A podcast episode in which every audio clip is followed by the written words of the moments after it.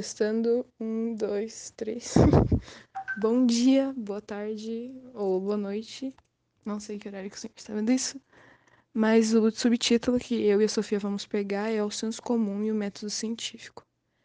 Mas primeiro a gente deve se perguntar o que é o senso comum.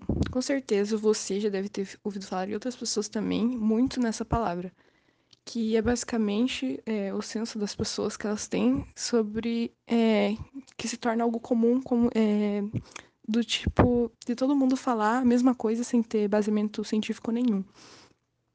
O senso comum ele é um tipo de pensamento que não foi testado, verificado ou metodologicamente analisado. Geralmente, o conhecimento de senso comum está presente no nosso cotidiano e é passado de geração a geração. Provavelmente você já deve ter ouvido de coisas como cortar o cabelo na lua crescente faz ele crescer mais rápido, ou que manga, comer manga e tomar leite faz mal, ou que gato preto dá azar.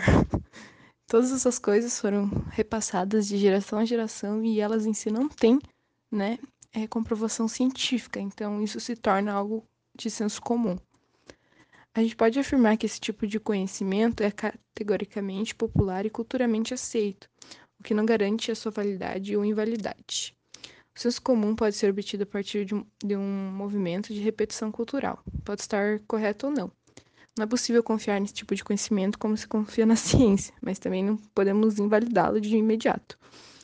As pessoas, às vezes, têm essas noções, né, baseadas em coisas fúteis.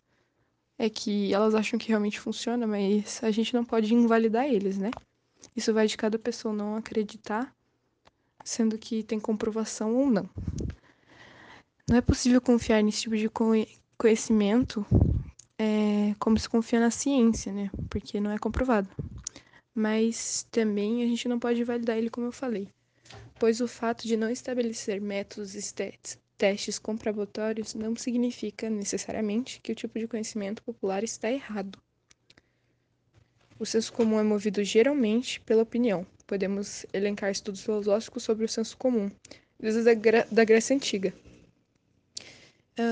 Um, a pessoa que é, fez.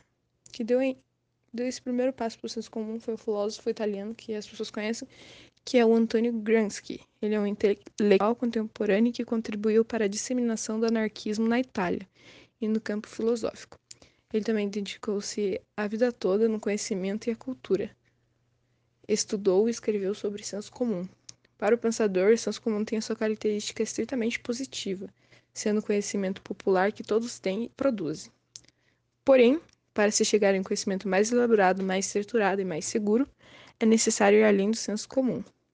Também temos o filósofo Silvio Galo, e aqui ele foi um educador e professor de filosofia da Faculdade de Educação da Unicamp, e ele afirma que, nesse sentido, o senso comum é um bom ponto de partida, mas que muitas vezes o conhecimento sistematizado e testados, como a filosofia e a ciência, são necessários para se obter um conhecimento de maior confiança e validade. Ou seja, a gente pode entrar em a gente pode entrar em consenso que tudo depende da pessoa em acreditar isso ou não. Particularmente. Pera, particularmente. Não, pera, como é que fala isso?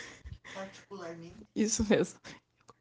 Particularmente, eu prefiro acreditar em métodos científicos comprovados, né, do que ir pelo senso comum, com medo de alguma coisa dar errado.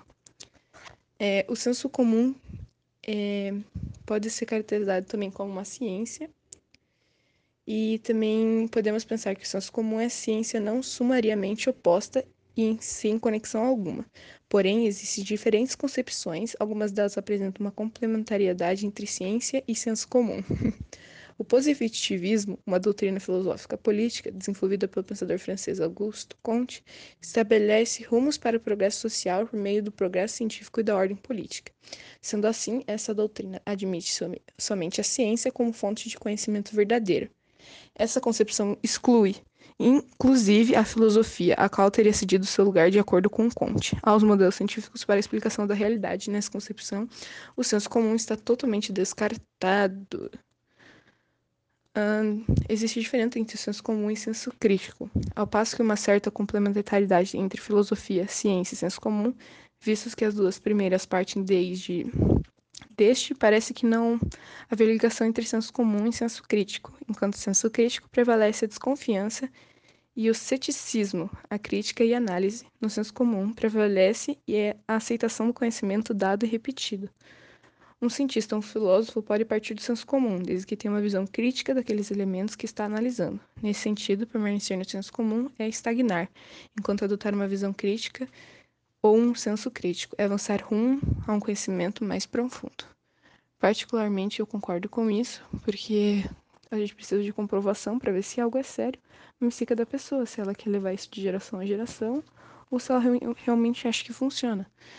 Existem casos para tudo. Então, é isso que eu acho sobre o senso comum e é isso que ele é. E aí, Sofia, você entendeu? O que, que você achou? Então, achei muito bem explicado a relação do senso comum. É, eu acredito que é uma das matérias mais importantes da filosofia, né? Porque nos ensina sobre o senso crítico das coisas, é, ainda mais por ele ser a soma dos saberes do cotidiano, né? Que é formado a partir dos nossos hábitos, as crenças, preconceitos, tradições. É, mas eu acho que as pessoas vão muito pela opinião uma das outras, sabe? Eu acho que é isso que a gente tem que acabar parando pra pensar, para melhorar. Por conta que muitas vezes a gente indo pelo pensamento dos outros, a gente acaba se dando mal por não ter ido mais a fundo, buscando mais a nossa própria verdade, o nosso próprio conhecimento, né? Isso acaba gerando muitas coisas ruins para nós mesmos por conta de uma decisão ruim, por conta de algo ruim que a gente fez, é, não tomou cuidado. É porque o senso comum ele é algo muito detalhado, ele é algo, como eu posso dizer, com muitas coisas que a gente tem que parar para reparar, né? Pensar. Ele é transmitido né, de geração para geração nas sociedades, que por meio dele o homem vem, vem sendo, tipo, embaçado o cotidiano e explica a realidade em que vivemos. Ele tem como característica a subjetividade que reflete o sentimento e a opinião construído por um grupo de indivíduos. É, por conseguinte, poder variar de pessoa para pessoa ou para grupo para grupo, né? Ele determina o grupamento das coisas, fatos, ações, relações. É, um exemplo é atualmente que temos a tendência de considerar que toda pessoa muçulmana é terrorista por conta dos atentados cometidos por alguns indivíduos dessa religião. É, isso é um grande exemplo de senso comum porque ele não vai da visão de uma pessoa, sabe? A gente não parte da nossa visão, no caso. A gente parte de uma visão que acontece do ser humano todo, né?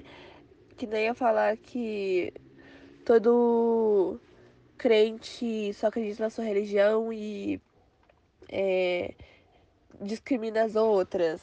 Falar que, tipo, como eu posso dizer, todo mundo acha que uma pessoa é, que o professor é ruim por causa da opinião dos outros, a gente vai na opinião dos outros. Então é algo que a gente devia parar mais pra pensar e refletir, sabe? Porque por conta dessas coisas a gente acaba trazendo muitas coisas ruins como boas, né, gente? Porque muitos pensamentos comuns às vezes também pode ser uma tradição, né? A gente também tem que saber respeitar isso. Mas eu acho que a gente só parando para melhorar um pouco das coisas e tudo mais, a gente vai acabar melhorando isso e tirando talvez um pouco dessa visão ruim que o senso comum tem, é, a gente tem tendo visto do, das gerações até hoje. Então, né, é o método científico. É, ele pode ser definido como uma maneira ou conjunto de regras básicas, né, empregadas em uma investigação científica, né. Ele vem com o intuito, né, foi criado, né, basicamente, para obter resultados mais confiáveis, né, quando possível.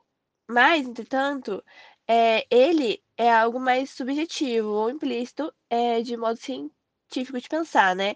Do que um manual com regras explícitas sobre o cientista ou outro deve agir. Geralmente, o método científico engloba algumas etapas, como a observação, a formulação de uma hipótese, a experimentação, a interpretação dos resultados e, por fim, a conclusão, né, o final. Porém, alguém que se propõe a investigar algo através do método científico não precisa necessariamente cumprir todas as etapas, e não existe um tempo pré-determinado para que se faça cada uma delas. Charles Darwin, por exemplo, passou cerca de 20 anos analisando os dados que colheram em suas pesquisas, e seu trabalho se constituiu basicamente de investigações. Sem, sem passar pela experimentação, o que, contudo, não torna sua teoria menos importante. Algumas áreas da ciência, como a física quântica, por exemplo, baseiam-se quase sempre em teorias que se apoiam apenas na conclusão lógica, a partir de outras teorias e de alguns experimentos, né? Simplesmente pela impossibilidade tecnológica de se realizar a comprovação empírica de algumas hipóteses. O método científico, como conhecemos hoje em dia, foi um resultado direto da obra de inúmeros pensadores que culminaram no discurso do método, de René Descartes.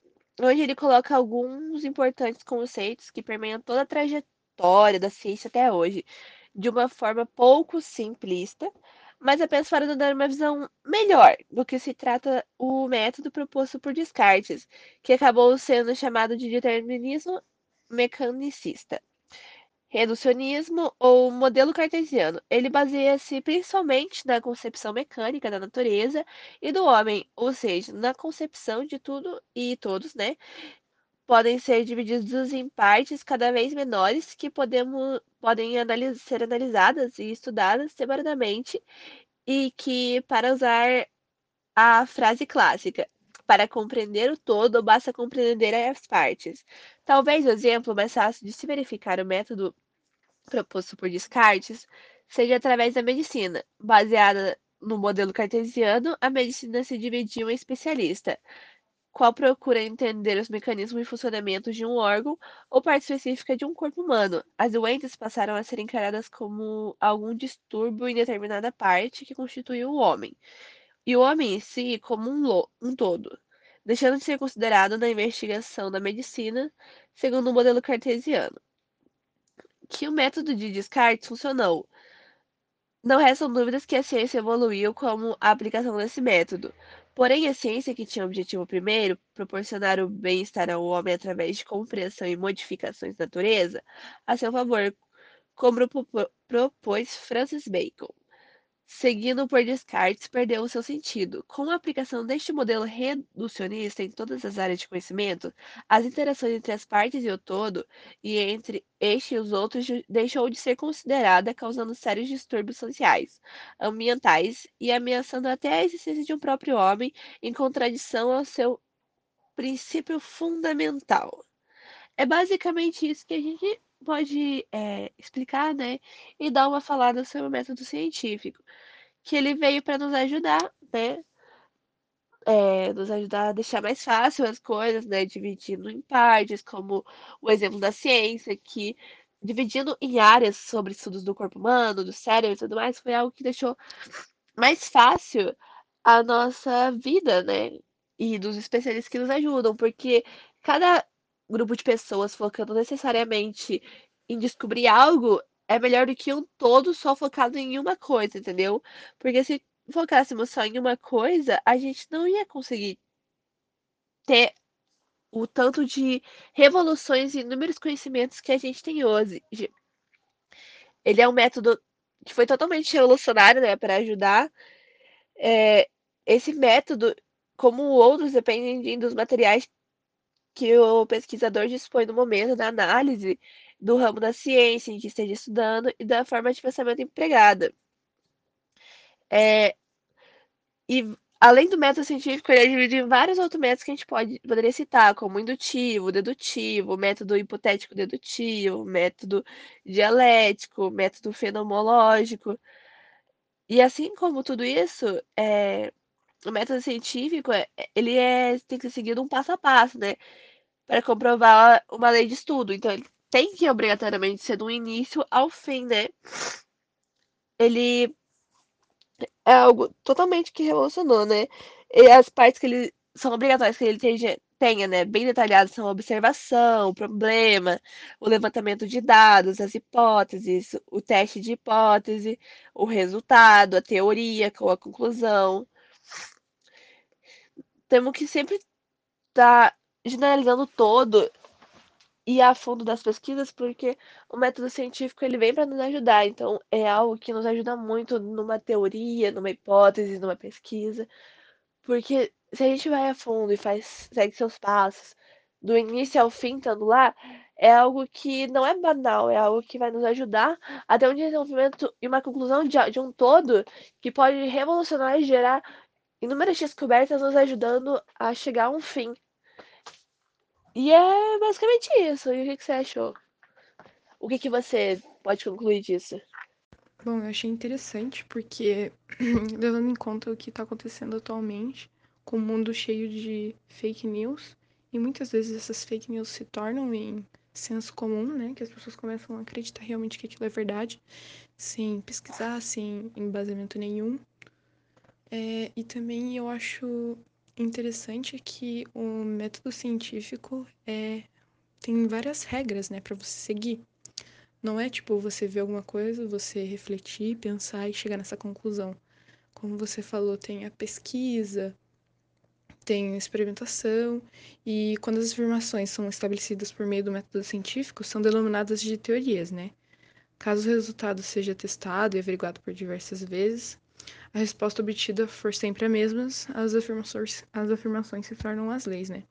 Acho importante esse, esse tipo de conclusão, né? Não conclusão, mas tipo esse, esse método que leva as pessoas a, a com o método científico eles levam as pessoas a não regredir, né? O método científico está aí para nos ajudar a progredir e nos preparar para possíveis acontecimentos no futuro, né?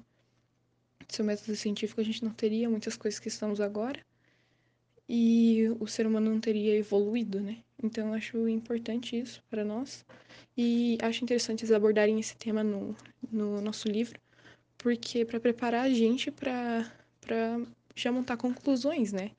Pra gente, para nós mesmos buscarem nossos, é, no que a gente tem dúvidas e montar mesmo. Então, achei bem interessante. Bom, professor, foi isso. Espero que o senhor tenha gostado. E desculpa a demora, é que na semana eu tinha faltado bastante e a Sofia também. Então, é isso.